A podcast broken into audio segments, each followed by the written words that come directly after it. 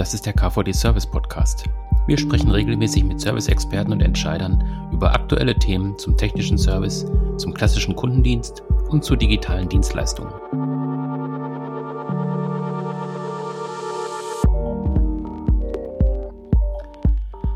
Ja, wir sprechen heute über das spannende Thema Dienstleistungswende. Ähm, man kennt aus der Diskussion sicherlich so Schlagwörter wie Mobilitätswende oder auch wenn Sie an New Work denken, wenn es ums neue Arbeiten geht. Wir wollen heute aber einen übergeordneten Blick auf das Thema werfen. Wir wollen schauen, wie Chancen der Wertschöpfung und der Beschäftigung in der Zukunft liegen. Ähm, deswegen nehmen wir die übergeordnete Perspektive ein.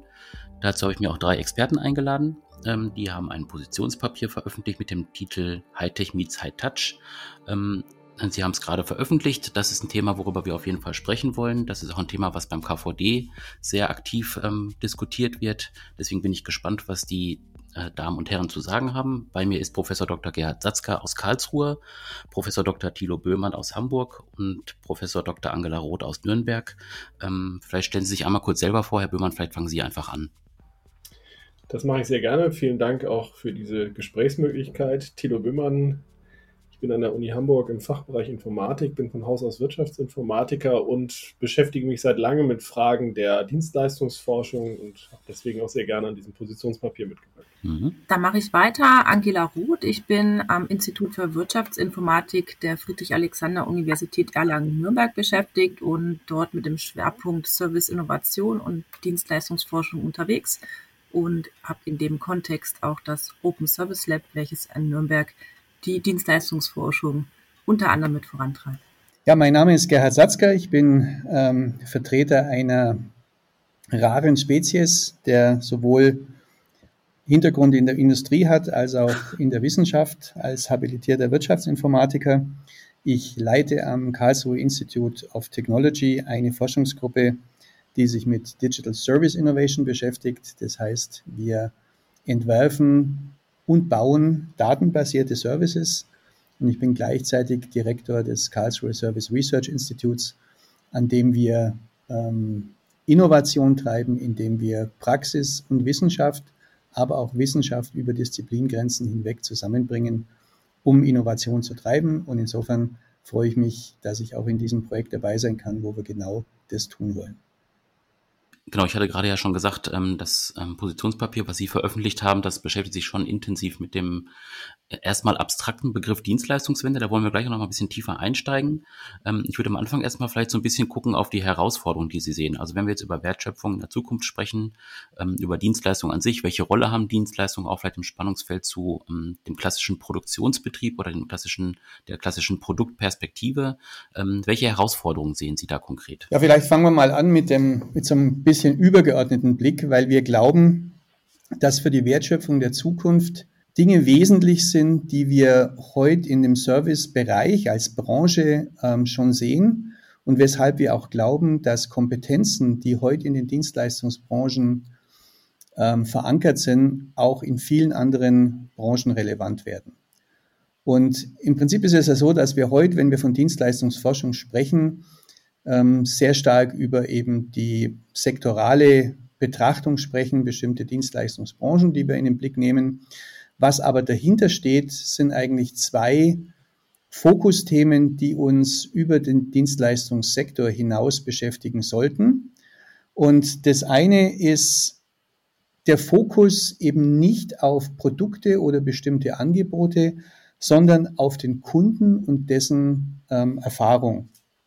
Und vielleicht ein einfaches Beispiel, wenn Sie heute ja, eine Heizung oder eine ähm, Photovoltaikanlage beschaffen, dann sind sie nicht so sehr daran interessiert, welche ähm, Module, welche Brenner, welche ähm, Wechselrichter sie da installieren, sondern es geht darum, dass sie am Ende ihren Kundennutzen erhalten, ja, ob das jetzt äh, Energieeinsparung ist, CO2-Freiheit, ähm, ob es einfach für sie zu bedienen sein soll. Das sind die Dinge, um, auf die es ankommt und nicht so sehr das einzelne Produkt oder die Leistung.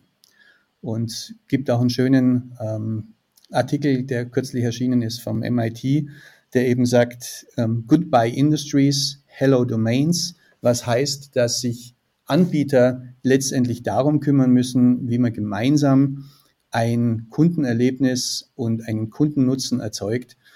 ähm, abstrahiert vom jeweiligen Produkt oder der Einzelleistung.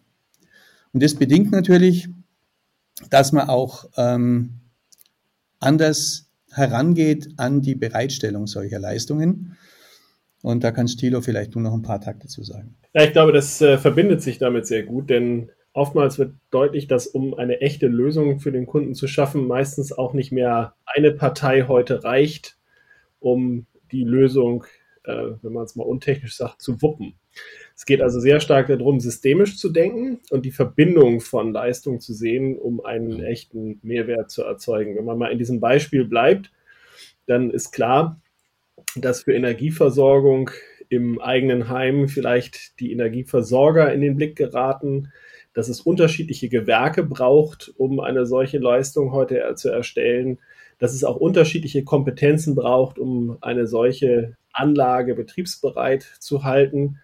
Ähm, und aus Kundensicht wiederum will man eigentlich äh, sicherlich nicht jetzt mit jedem einzelnen Gewerk einzeln in den Dialog treten, sondern idealerweise eine Leistung aus einer Hand. Und dieser Systemfokus oder wenn man es etwas weiter denkt, Ökosystemfokus, sprich in einer vernetzten Wertschöpfung zu denken, ist eine zweite Perspektive, die ganz zentral ist, äh, wenn man aus Kundensicht denkt und die, glaube ich, der Dienstleistungsforschung auch ein bisschen in die Wiege gelegt ist. Und gerade durch Digitalisierung haben sich die Möglichkeiten massiv erweitert, so vernetzt zu arbeiten. Denn es ist natürlich klar, dass heute diese Vernetzung auch und ganz wesentlich digital passiert weil ich einfach eine viel größere Sichtbarkeit darüber habe, was zum Beispiel beim Kunden vor Ort passiert und die dabei entstehenden Daten in einem solchen Ökosystem teilen kann, sodass unterschiedliche Parteien auch einen Beitrag zu dieser Gesamtleistung leisten können. Und natürlich ist auch die Verzahnung von Prozessen und auch den Dienstleistungen selbst durch Digitalisierung erheblich erleichtert worden. Und deswegen ist neben dem Kundenfokus dieser System- oder Ökosystemfokus eben ein zweites, was wirklich zentral ist, die Wertschöpfung in der Zukunft zu verstehen und auch zu gestalten. Mhm. Jetzt hatte ich ja schon davon gesprochen, dass Sie auch mit dem Begriff der Dienstleistungswende ähm, hantieren. Ähm, ich habe auch das Positionspapier angesprochen, ähm, was Sie ja ähm, zusammen verfasst haben, ähm, unter Beteiligung noch anderer Forscher. Sie haben da auch Entwicklungslinien ja, im Prinzip erarbeitet. Vielleicht können wir da noch so ein bisschen genauer da mal drauf eingehen. Vielleicht sagen Sie einfach so ein bisschen, wie kam es zu dem Positionspapier und was haben Sie genau im Blick, wenn Sie jetzt über das Wort Dienstleistungswende sprechen? Da würde ich mal einsteigen und ein bisschen was zum Hintergrund und zur Methodik sagen und wie es eben dazu kam. Mhm. Uns war ganz wichtig, dass wir möglichst breite Informationen da einfließen lassen. Also nicht, dass wir uns quasi im stillen Kämmerchen überlegen, was könnte denn die Dienstleistungsforschung der Zukunft sein, sondern dass wir wirklich ganz breit und ganz offen sammeln. Was ist denn Dienstleistungsforschung bisher? Was sagen Experten? Und ähm, wie können wir auch mit den Experten zusammen eben zu diesem Positionspapier in verschiedenen Diskussionsrunden kommen? Und da haben wir eigentlich drei Säulen gehabt als Methodik. Also wir haben zum einen eine sehr breite Publikationsrecherche gemacht. Also es sind über 500.000 Publikationen dort eingeflossen weltweit, die wir per Machine Learning ausgewertet haben. Da konnten wir dann eben eine Reihe von Dingen ablesen, wie zum Beispiel, wie sich der thematische Fokus in den letzten Jahren entwickelt hat, also zum Beispiel wesentlich technischer geworden ist, oder auch wie sich die Verteilung von Autoren, Autoren weltweit verteilt. Also da konnten wir zum Beispiel feststellen, dass Asien deutlich aufgeholt hat oder auch wie sich eben Forschungsthemen im Zeitablauf unterschiedlich entwickelt haben. Also das hat uns erste Einblicke gegeben. Die zweite Säule war ein Kompetenzradar. Hier haben wir an über 30 Hochschulen bundesweit 590 Förderprojekte zusammengetragen und uns eben angeguckt, was wurde denn schon geforscht und was für Themen standen da im Mittelpunkt und vor allem welche Institutionen haben daran geforscht und wer hat mit wem zusammengearbeitet in diesen Projekten. Das sollte uns eben Einblicke geben, wo sind denn die Experten, wer ist denn alles Dienstleistungsforschung eigentlich, wen müssen wir denn da einbeziehen, wenn wir zu so einem gemeinsamen Positionspapier kommen. Und dann schließlich die dritte Säule, Dort haben wir dann konkret geredet, einerseits mit der Praxis und auf der anderen Seite mit Wissenschaftlern, also in Interviews Also sind da so Unternehmen wie, wenn ich da ein paar nennen darf, Otto, äh, Flixbus, Lufthansa, äh, Nürnberger Versicherung, Medical Valley und viel mehr. Und eben Wissenschaftlern wieder im internationalen Kontext, die uns da eben ihre Sichtweise auf die Entwicklung und die Zukunft der Dienstleistungsforschung vermittelt haben. So, und diese drei Säulen zusammen haben dann in das erste Entwurfsstadium des Positionspapiers geführt, dass wir dann in eben dem schon genannten relativ großen Autorenkreis immer wieder rotiert, gespiegelt und diskutiert haben, dass da wirklich eine konsensorientierte, breite Wissensbasis rauskommt. Und Gerhard, vielleicht kannst du die Entwicklungslinien kurz skizzieren. Ja, ähm, wir haben dann ähm, dieses ganze Material, das ähm, hier geschildert wurde, versucht auch zu verdichten und diejenigen Entwicklungslinien zu extrahieren, die beobachtbar sind und von der wir auch eine Veränderung in den nächsten Jahren erwarten. Und es waren im Wesentlichen vier. Und ich möchte ganz kurz skizzieren. Das erste war, dass wir beobachten, dass Leistungen ganz konsequent auf den Kundennutzen ausgerichtet werden. Das ist, was ich eingangs so ein bisschen erwähnt habe. Es geht nicht so sehr darum, das Produkt in den Mittelpunkt zu stellen, sondern das, was der Kunde letztendlich davon hat. Ich möchte mal ein Beispiel geben. Im letzten Jahr hat der Maschinenbauer Trumpf ein neues Modell, Equipment as a Service, angekündigt, in dem er seine Maschinen nicht nur dem Kunden bereitstellt, sondern die auch für den Kunden betreibt und sich letztendlich auch in ähm, oder nach der Zahl der Werkstücke, die dort gefertigt werden, bezahlen lässt. Und er hat es, und das passt wieder zu dem Systemfokus, den Herr Böhmann eingangs geschildert hat, hat es eben auch nicht allein gemacht, sondern in Verbindung mit der Münchner Rückversicherung, die dann letztendlich auch das Risiko, was dadurch entsteht, durch die unterschiedlichen Output-Mengen, ähm, die das dann versichert hat und übernommen hat und damit eine Gesamtleistung für den Kunden an, anbietet, die eben ähm, seinen Nutzen aus der ganzen Transaktion reflektiert. Und in dem Zusammenhang ist auch wichtig, dass wir nicht nur über ökonomische Zielsetzungen sprechen, sondern dass sich auch die Werte verändern, die der Kunde ähm, der Leistung beimisst. Ja, also Themen wie Nachhaltigkeit oder Umweltfreundlichkeit, faire Produktion, informationale Selbstbestimmung spielen da zunehmend eine Rolle.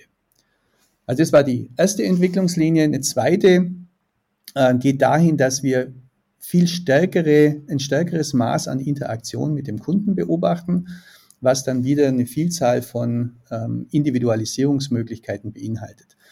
Kleines Beispiel, ich gehe davon aus, jeder der Hörer hat ähm, auch einen Netflix-Account ja, und bekommt dort, wenn er sich einloggt, verschiedene äh, Filme vorgeschlagen, die er vermutlich ähm, die ihm vermutlich gefallen werden. Und das ist nur deshalb möglich, weil durch die Interaktion und die digitale Erfassung seines Nutzungsverhaltens der Anbieter, Netflix in dem Fall, in der Lage ist, ihm ein sehr individualisiertes Angebot zu machen und dadurch auch ähm, einen entsprechenden Kundennutzen zu erzeugen. Andererseits wäre der, ähm, der Kunde in der Menge der hunderttausenden Filme ähm, verloren. Also Interaktion mit dem Kunden ist die zweite Entwicklungslinie. Eine dritte, und die ist, glaube ich, ganz spannend und ist oft nicht so ersichtlich, ist, dass wir Wertschöpfungsketten oder vielleicht moderner Wertschöpfungsnetze nicht mehr einfach skalieren. Also, dass die in allen Bestandteilen gleichmäßig wachsen, sondern dass aufgrund der Digitalisierung es Möglichkeiten gibt, sich einzelne Schlüsselkomponenten dieser Wertschöpfung herauszunehmen, die zu digitalisieren und damit, wenn man so will, kostenlos skalierbar zu machen. Und man sieht es an großen Plattformen, ja, wie Uber und Airbnb, die bekannten Beispiele, die sich eben genau diese Kundenschnittstelle ähm, rausgreifen, die digitalisieren und dann ähm, die einzelne Wertschöpfung an andere Partner verlagern. Das Risiko tragen dann andere und äh, man sieht es ja an der Marktmacht, die die Unternehmen erreicht haben, äh, wie mächtig solche Konstrukte sind. Also die Möglichkeit, Wertschöpfung ähm, zu skalieren, dadurch, dass man sich auf bestimmte Schlüsselkomponenten bezieht. Und letztlich eine vierte Entwicklungslinie, die dann wirklich auch mit den Dienstleistungsbranchen zu tun hat. Und man sieht, glaube ich, durch die Pandemie, wie wichtig und gleichzeitig wie wenig resilient einzelne ähm, Teile des Dienstleistungssektors sind, insbesondere wenn es eben um ähm, systemnahe und oft auch gleichzeitig beschäftigungsrelevante ähm, Branchen geht, ja, ob das jetzt der Einzelhandel ist, ob das das ähm, Bildungssystem ist, da sehen wir, dass es noch viel, viel Handlungsbedarf gibt, auch im Zusammenhang mit Digitalisierung für Effizienz und Resilienz. Und diese vier Entwicklungslinien ähm, haben uns letztendlich geleitet, um zu sagen, wir entwerfen mal eine Vision, wie müsste die Welt denn aussehen, ähm, wenn man diesen Entwicklungslinien gerecht wird und äh, welche Schritte sind notwendig, um eine solche Welt zu gestalten. Und das ist das, was wir als Dienstleistungswende postuliert haben. Ja, wenn man das nochmal kurz zusammenfasst, dann geht es ja bei der Dienstleistungswende darum zu verstehen, dass diese Entwicklungslinien, die sich abzeichnen, durch Digitalisierung nochmal einen richtigen Nachbrenner erhalten haben und dass wir deswegen Wertschöpfung anders denken müssen. Wertschöpfung ist vernetzt, aber sie ist vor allen Dingen hochgradig interaktiv in der individuellen Beziehung zum Kunden, aber auch in ihrer kontinuierlichen Weiterentwicklung und Innovationskraft.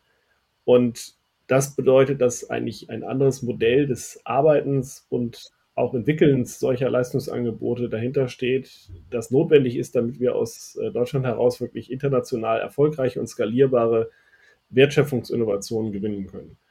Und wir stellen uns vor, dass in der Dienstleistungswende es gelingt, eben ähm, uns bis 2030 dahin zu bringen, dass wir über das Gestaltungswissen verfügen, wie man eigentlich im Kontext der Digitalisierung diese Komponenten von High Touch, also der wirklich hochgradigen Individualisierung des Zuschnitts auf wirklich Bedürfnisse des Kunden verbinden kann mit den Möglichkeiten, die durch Technik Technologien der Digitalisierung entstehen und hoffen, dass das eben uns den notwendigen Push auch für Wettbewerbsfähigkeit gibt, gerade und auch dort, wo vielleicht es bislang nicht so sehr im Fokus gestanden hat, nämlich auch in den klassischen Dienstleistungsbranchen, die durch Digitalisierung einer massiven Transformation unterzogen. Mhm. Sie haben jetzt die Entwicklungslinien aufgezeigt und auch äh, einige Beispiele gegeben, dass man so ein bisschen besser greifen kann.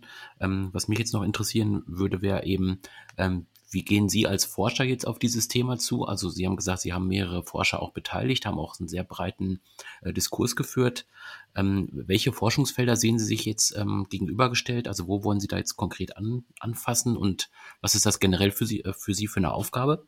Also wir haben insgesamt sechs Forschungsfelder abgeleitet. Die haben wir sozusagen an einem Dreiklang orientiert. Also wir haben Forschungsfeld 1 und 2 unter dem Begriff Ökosysteme und Wertschöpfungsmodelle subsumiert. Forschungsfelder 3 und 4 heißen dann Interaktion und Hybridisierung als Dachtitel und die Forschungsfelder 5 und 6 haben wir als Innovations- und Entwicklungsmethoden zusammengefasst. Ich würde mal auf die ersten beiden Forschungsfelder kurz eingehen. Das erste Forschungsfeld heißt dann, Wertschöpfungsinnovation braucht ein neues Verständnis von Qualität. Und wenn wir uns die Herausforderungen anschauen, die wir aktuell haben, also sowohl gesellschaftlich als auch wirtschaftlich, dann äh, zeigt sich, dass die ökonomische Zielsetzung nicht mehr die alleinige sein kann. Also es geht um viel mehr, es geht um ein breites Zielkorridor und viele Zielgrößen, wie beispielsweise eben auch nachhaltiger Umgang mit Ressourcen oder äh, der demografische Wandel zu berücksichtigen und soziale Verantwortung, Datenselbstbestimmung und so weiter und so fort. Also all diese Dinge müssen auch eine Rolle spielen in der Zielsetzung. Und wenn wir jetzt uns eben angucken, wie Wertschöpfungsinnovation aussehen soll und wie dann letztlich Dienstleistungsqualität zu beurteilen ist, dann sind wir eben der Meinung, und das soll in diesem ersten Forschungsfeld adressiert werden, dass es ein wirklich neues Verständnis braucht, aller Dienstleistungsqualität Made in Germany zum Beispiel, wo wir dann eben wirklich sagen, dass es neu gestaltet, neu definiert werden muss und dass wir dann sowas wie wettbewerbsfähig, werteorientiert und wertstiftend vielleicht draufschreiben und uns überlegen, wie das dann zu gestalten ist. Und der Fokus ist dann tatsächlich, wie vorhin ja schon mehrfach angesprochen, auf dem Kuchen und damit auf der Verwendungsphase. Also ich brauche eben dann wirklich eine Weiterentwicklung des traditionellen Qualitätsbegriffes um die genannten Aspekte hinaus, der dann eben wirklich eine qualitätsorientierte Gestaltung und Austarierung von Wertschöpfungsökosystemen erlaubt. Und wenn wir diesen Dienstleistungsqualitätsbegriff Made in Germany dann einfach mal so auffächern und sagen, okay, es soll ein Forschungsfeld werden, welche Fragen könnten denn da eine Rolle spielen? Dann könnten das eben so Fragen sein, wie welche Qualitätsmerkmale existieren für Plattformen, wie können diese gemessen werden beispielsweise oder wie kann denn das langfristige Überleben einer Plattform unter dynamisch wechselnden Akteuren gewährleistet werden. Also das wären Beispielfragen, um da wirklich nur einige wenige zu nennen für dieses erste Handlungsfeld. Das zweite Handlungsfeld nennt sich dann Dienstleistungsinnovation und Wertschöpfung erfordern ein besseres Verständnis von Mechanismen in Ökosystemen. Dahinter steckt letzten Endes die Frage, wer eigentlich mit wem in welcher Art zusammenarbeiten soll. Also das heißt, wir haben, wie es auch schon vorher erwähnt worden ist, anhand der Beispiele jetzt mit Systemen zu tun, mit Ökosystemen, die ineinander greifen, die miteinander kooperieren, sei es jetzt äh, vorsätzlich oder einfach durch ihre Existenz innerhalb dieser Service-Systeme, die dann äh, ineinander greifen. Und um diese Ökosysteme gestalten und orchestrieren zu können, muss man die Mechanismen verstanden haben. Das heißt, in diesem Forschungsfeld geht es wirklich darum, zu hinterfragen, wie sind denn diese Mechanismen, wie sind sie gestaltet und wie sind sie vor allem auch gestaltbar, also dass Akteure da aktiv eben mitwirken können. Da geht es dann darum, wirklich auch datengetriebene Geschäftsmodelle in solchen Ökosystemen zu fördern, dass Gestaltungsrichtlinien entstehen, wie eine nutzerorientierte Gestaltung von diesen Ökosystemen und Dienstleistungen am Ende eben erarbeitet werden könnte. Und es geht vor allem auch darum, die verschiedenen Rollen der Akteure in den Ökosystemen zu verstehen, zu hinterfragen, aber auch wieder proaktiv gestalten zu können. Also welche Rollen habe ich denn als Unternehmen in einem solchen Ökosystem zukünftig und wie können Dienstleistungen entsprechend aussehen? Hier dieses Verständnis langfristig zu erreichen, ist eben eine der tragenden Themen. Und wenn ich auch hier wieder ein, zwei Beispielfragen in diesem Handlungsfeld nennen kann, dann wäre es eben zum Beispiel diese, wie entstehen datengetriebene Geschäftsmodelle in Ökosystemen? Wie unterscheiden sich diese Geschäftsmodelle in Ökosystemen von traditionellen Geschäftsmodellen? Oder auch, wie können Dienste in Ökosystemen so gestaltet werden, dass wirklich jeder Teilnehmer auch einen Nutzen daraus ziehen kann? Ja, dann vielleicht mache ich mit dem Handlungsfeld 3 weiter, das sich mit der konsequenten Nutzerorientierung beschäftigt, die wir postulieren. Und ähm, da kann man auch unterschiedliche Facetten in den Blick nehmen. Das eine ist, dass wir wirklich Methoden entwickeln, um auch zu verstehen, was der Kunde tatsächlich will. Also es geht nicht darum, um den Ingenieur, den Daniel Düsentrieb in seiner Garage was Tolles entwickeln zu lassen, sondern es geht darum, Dinge zu entwickeln, die letztendlich dem Kunden weiterhelfen. wir kennen die Methoden des Design Thinkings zum Beispiel, die uns da helfen, wirklich das zu entwickeln, was der Kunde ähm, tatsächlich benötigt. Wir wollen auch Leistungen sehen, die der Kunde dann auch einfach in Anspruch nehmen kann.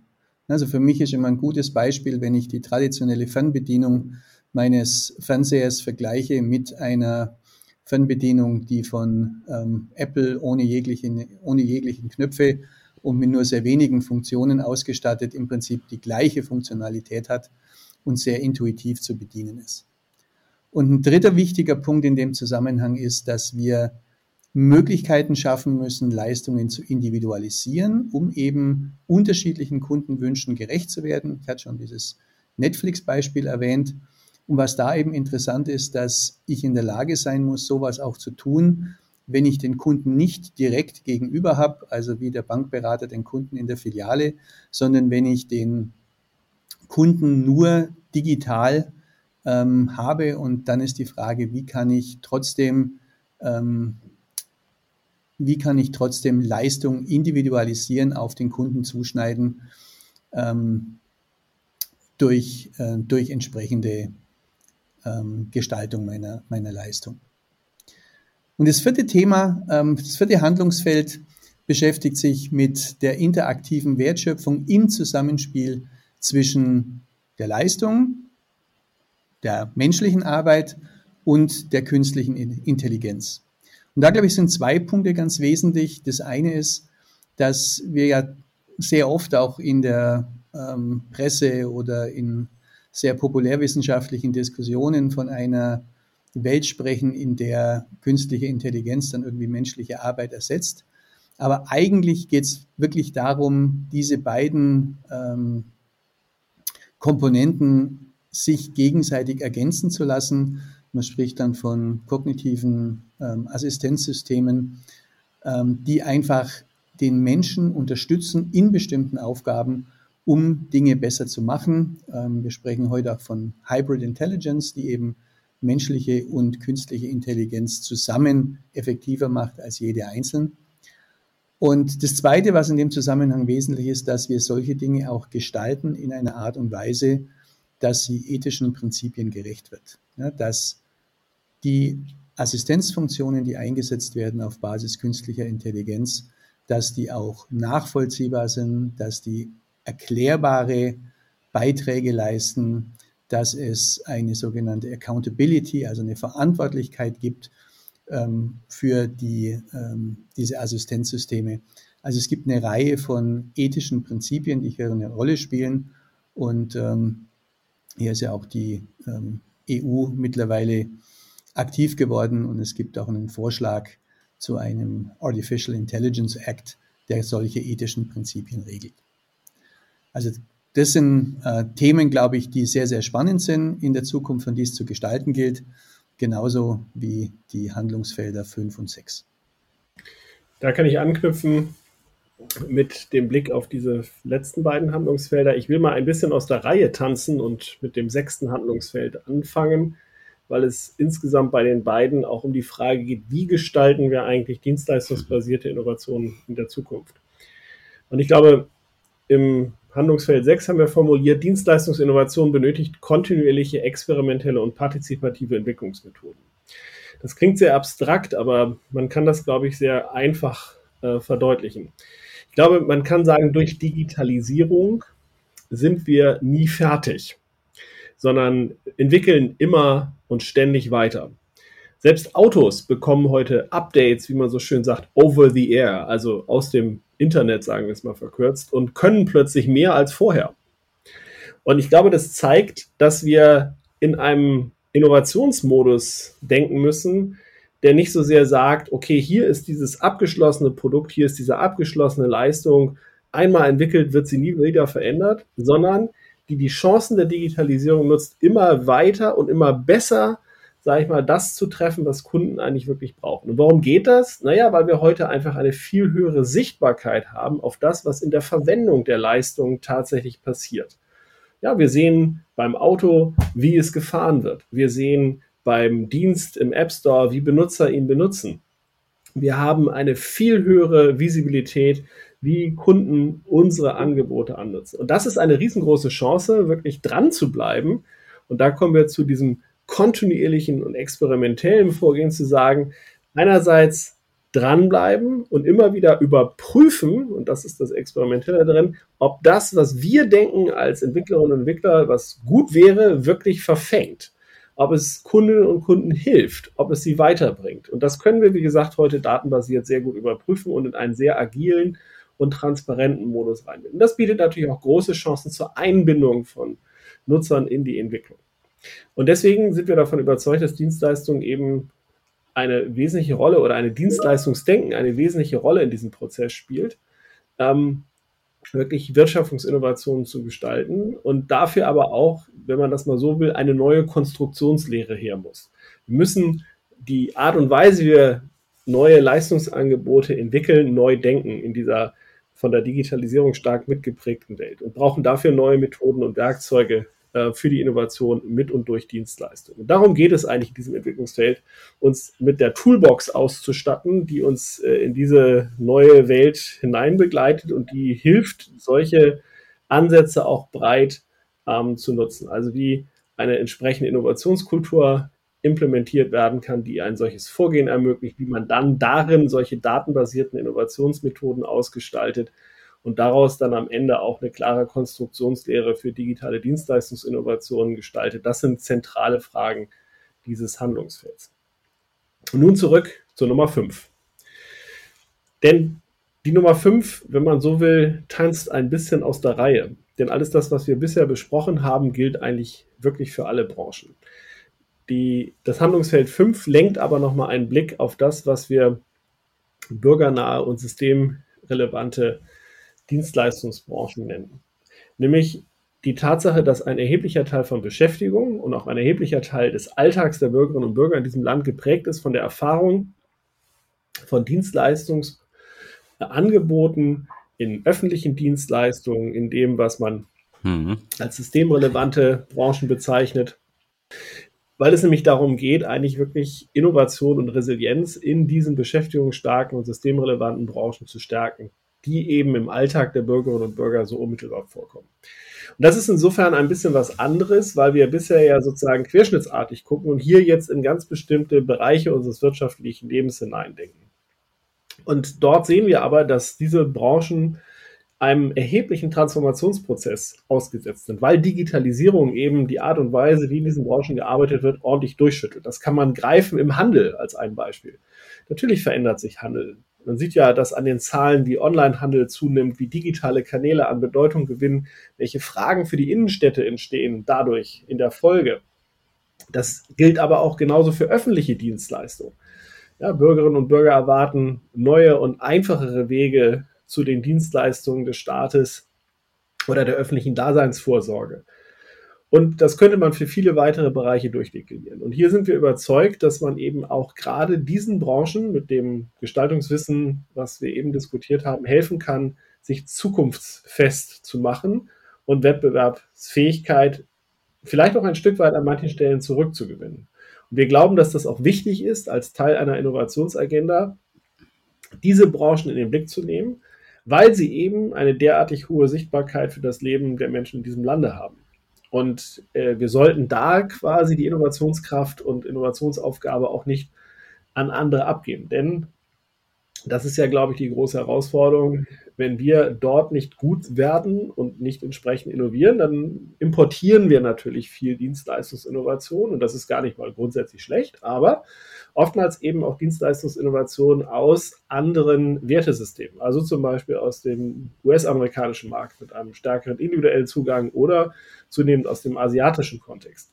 Und daran sind dann auch viele Fragen geknüpft an der Frage, ob wir das gesellschaftlich so wollen, ob wir diese Art der Gestaltung von Wertschöpfung übernehmen wollen oder nicht auch den Ansatz suchen sollten, Alternativen zu schaffen. Ja, ist ja große Diskussion beispielsweise im Handelsbereich.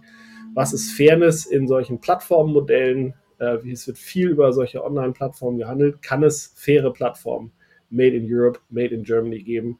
Und wie muss man sie gestalten? Das ist eigentlich zentral für diesen Bereich Innovation und Resilienz für die beschäftigungsstarken und systemrelevanten Branchen. Mhm. Wenn man diese ähm, Forschungsfelder sich jetzt mal rausgreift aus dem Positionspapier und so nebeneinander legt ähm, und dazu auch mal dann ähm, vielleicht auch die Forderungen, die aktuell so in der Diskussion sind, oder wenn man auch hier nochmal auf die Wahlprogramme der Parteien guckt, jetzt auch mit Blick auf die Bundestagswahl, äh, wenn man das so ein bisschen übereinander legt, ähm, da finde ich relativ viele große Schnittmengen, wo sie im Prinzip sagen, in dem Bereich muss geforscht werden und auf der anderen Seite die Politik sagt, ähm, da müssen wir auf jeden Fall aktiv werden. Ähm, jetzt haben Sie ja in dem Positionspapier auch äh, noch Empfehlungen formuliert. Ähm, kann man jetzt vereinfacht sagen, ähm, die Politik sollte sich einfach mal dieses Positionspapier nehmen, die Empfehlungen angucken und dann einfach auch mal äh, loslaufen, so wie Sie das vorhin gesagt haben, einfach mal machen? Das wäre natürlich super und sehr begrüßenswert. Also das äh, würde ich definitiv auf jeden Fall empfehlen. Mhm. Äh, Sie spielen aber sicher auf die Handlungsempfehlungen, die wir am Schluss da noch gegeben haben, um genau. eben wirklich mhm. diesen Freiraum für Experimente und für Pilotierungen zu ermöglichen. Und da haben wir uns auf vier ja, Empfehlungen festgelegt, wo wir der Meinung sind, wenn man die jetzt fördertechnisch umgesetzt bekäme, dann hätten wir viel gewonnen und könnten die sechs genannten Handlungsfelder wirklich gut bearbeiten. Und einen, eine Empfehlung wäre da eben, dass man kurzfristige und kurzzyklischere Förderformate ausbaut.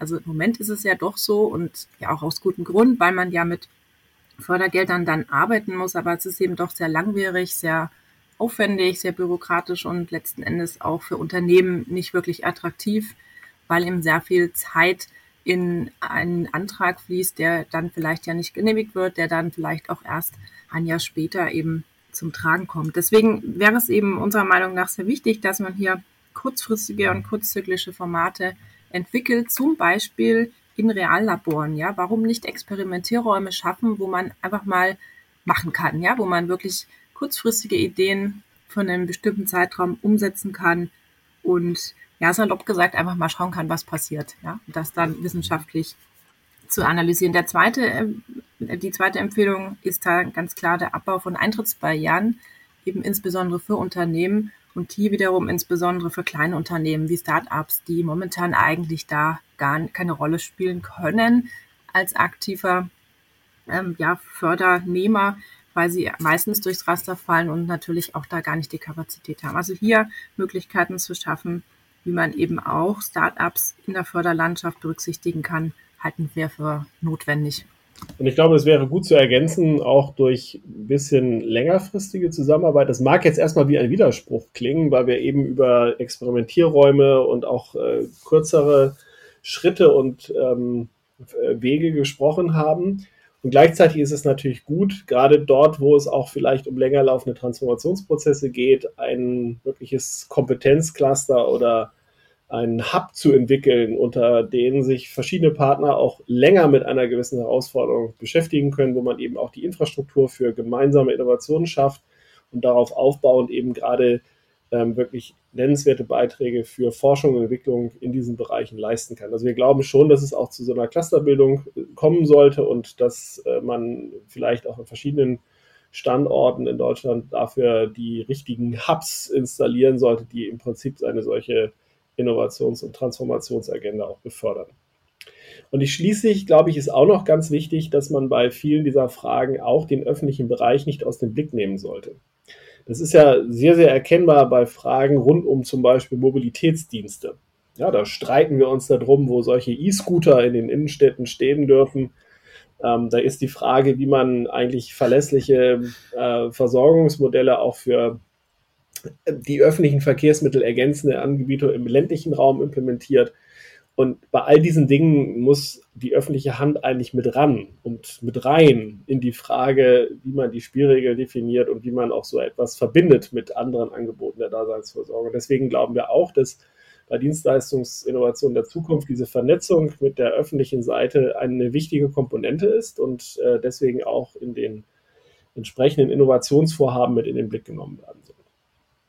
All das ist aber, wenn man so will, eigentlich eine, ein, ein Impuls. So heißt es ja auch. Es ist ja ein Impulspapier und dient dazu, eigentlich die Diskussion zu befördern, wie wir besser werden durch Wertschöpfungsinnovationen made in Germany. Und das wollen wir auch weiter tun, diesen Gesprächszusammenhang aufzubauen, darüber auch eine Verabredung darüber zu erreichen, was vielleicht auch das nächste wichtige Thema ist, was man im Rahmen von Forschungsinnovationsanstrengungen bearbeiten sollte. Und dazu haben wir uns jetzt auch dieses Jahr auf den Weg gemacht mit einer Veranstaltung, über die wir jetzt auch nochmal, glaube ich, sprechen könnten und zu, die wir auch gerne, zu der wir auch gerne einladen wollen. Ja, also das wäre quasi die Frage, wie geht es denn eigentlich weiter? Und da möchte ich mich direkt mal aus Nürnberg melden und direkt auch zu der Veranstaltung einladen.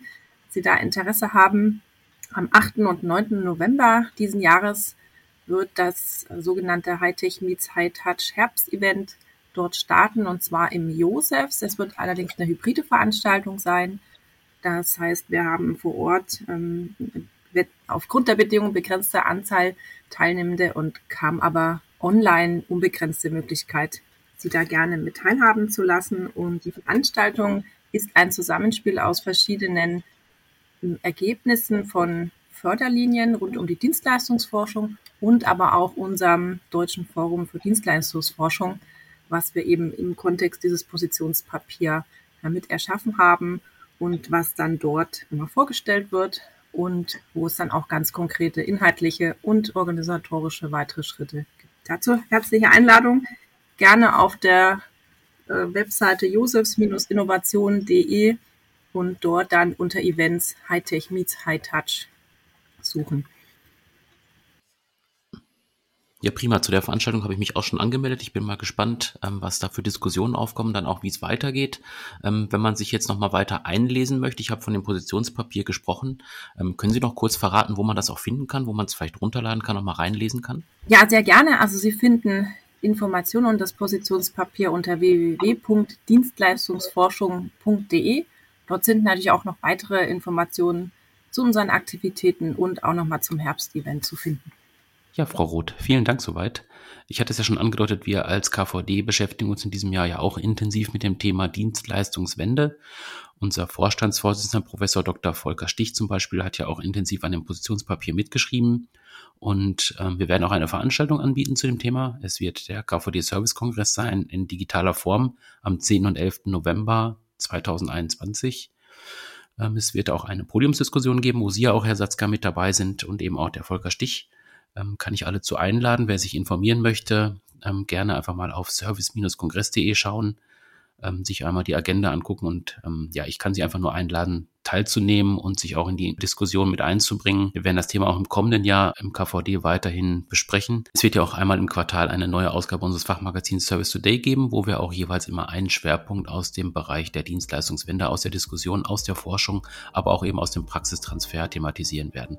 Also freuen Sie sich drauf, bleiben Sie dran beim Thema Dienstleistungswende und Ihnen dreien für heute erstmal vielen Dank.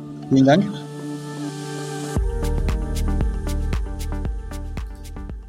Das war der KVD Service Podcast. Abonnieren Sie unseren Podcast auf den klassischen Plattformen bei iTunes, SoundCloud und Spotify.